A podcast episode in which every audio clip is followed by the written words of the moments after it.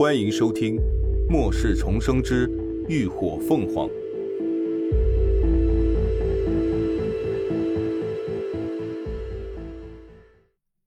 第一百三十四集，上赶着找虐。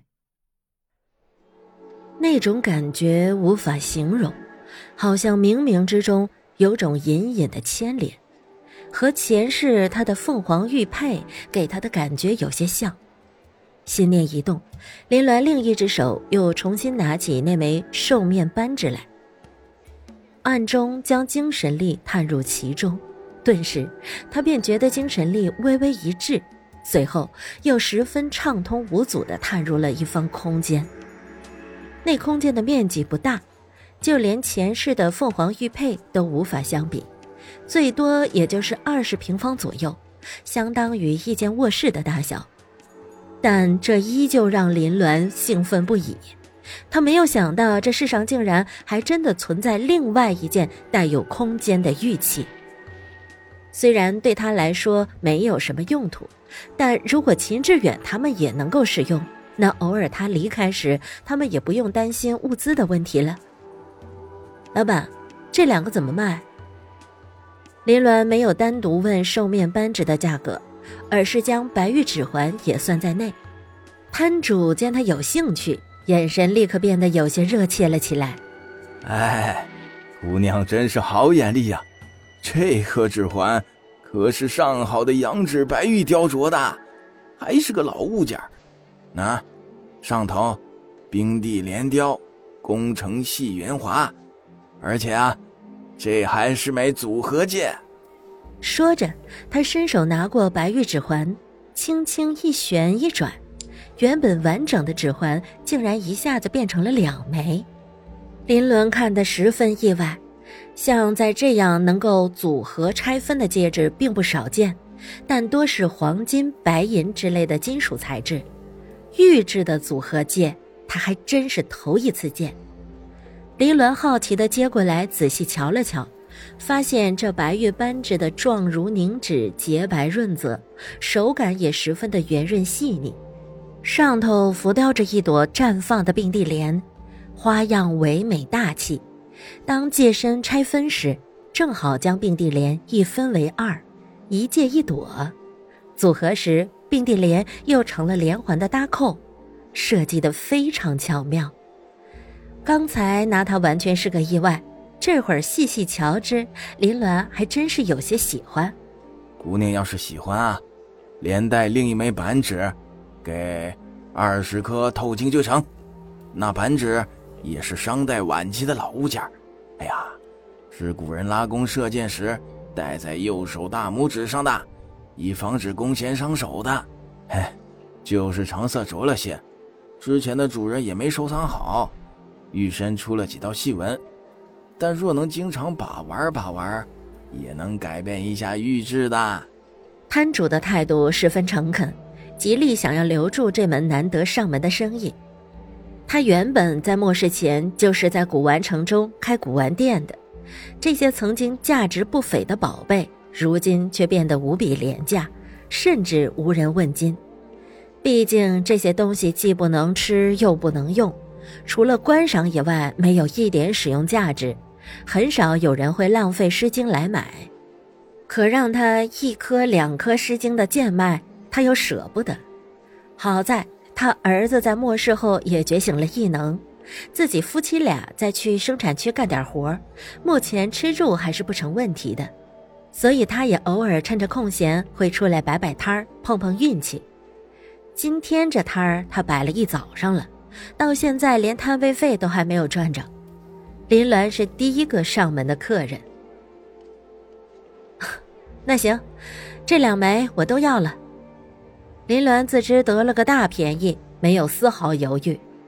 摊主一听，顿时一脸喜色，这笔生意做成了。又能多摆二十天的摊儿了，正准备取诗经付钱，忽然感觉到有人走到他身后，林鸾下意识朝旁移开，就听到一个流里流气的声音紧接着响起：“美女啊，买东西呢。”林鸾转头就看到了一个嬉皮笑脸的男人，长得贼眉鼠眼，一脸的猥琐，身后还有两个同伙跟班。见他看来，那男人又挑逗的眨了眨眼，伸手朝摊位上一指，财大气粗的道：“都看中什么了？告诉哥哥，哥哥给你买。”林鸾十分无语，只觉得这人肯定是眼瞎的厉害，上赶着来找虐的。摊主一见这人，顿时脸色大变，显然认识。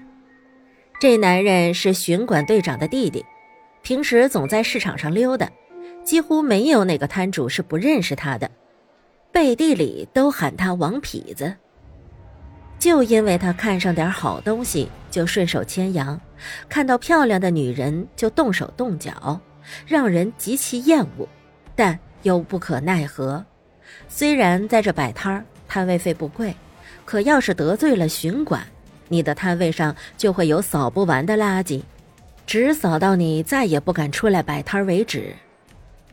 那男人色眯眯的眼神在林鸾身上不断的打着转，嘿嘿嘿。别客气，随便挑嘛，哥哥都能给你啊。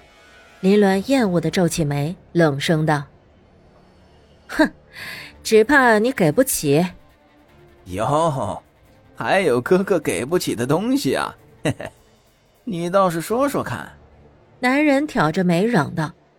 林鸾不想脏了手，懒得理他，掏出一袋透晶，付了钱就准备走人，哪想。那男人却挡了他的道：“美女怎么选了这俩丑玩意儿啊？哎呀，瞧你那手又白又嫩的，该戴个玉镯才好看呢。”他一边说，一边就伸手将摊主先前介绍的那只翡翠玉镯拿了起来。林鸾厉声的警告：“滚开！”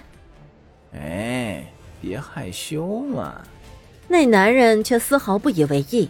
嬉笑道：“来，哥哥帮你戴上，试试啊。”说着就要去拉他的手，林鸾顿时眸色一凛，直接抬脚就朝那男人踹去。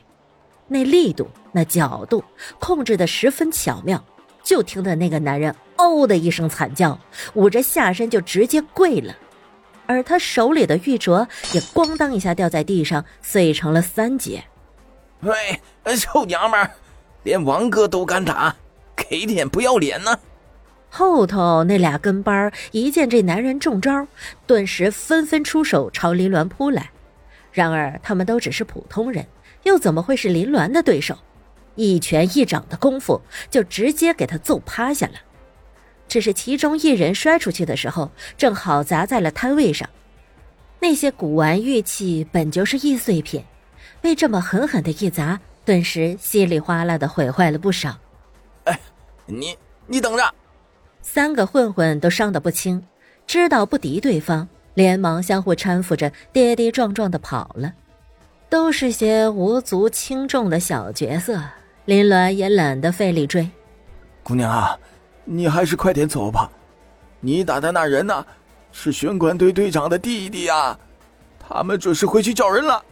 摊主唉声叹气的蹲在摊位上收拾着，脸色十分难看，但还不忘好心的提醒林鸾。他看得出来，这姑娘也不简单，还好心照顾她生意，如今遇上了那王痞子闹事，遭了无妄之灾，也只能自认倒霉了。感谢您的收听，下集更精彩。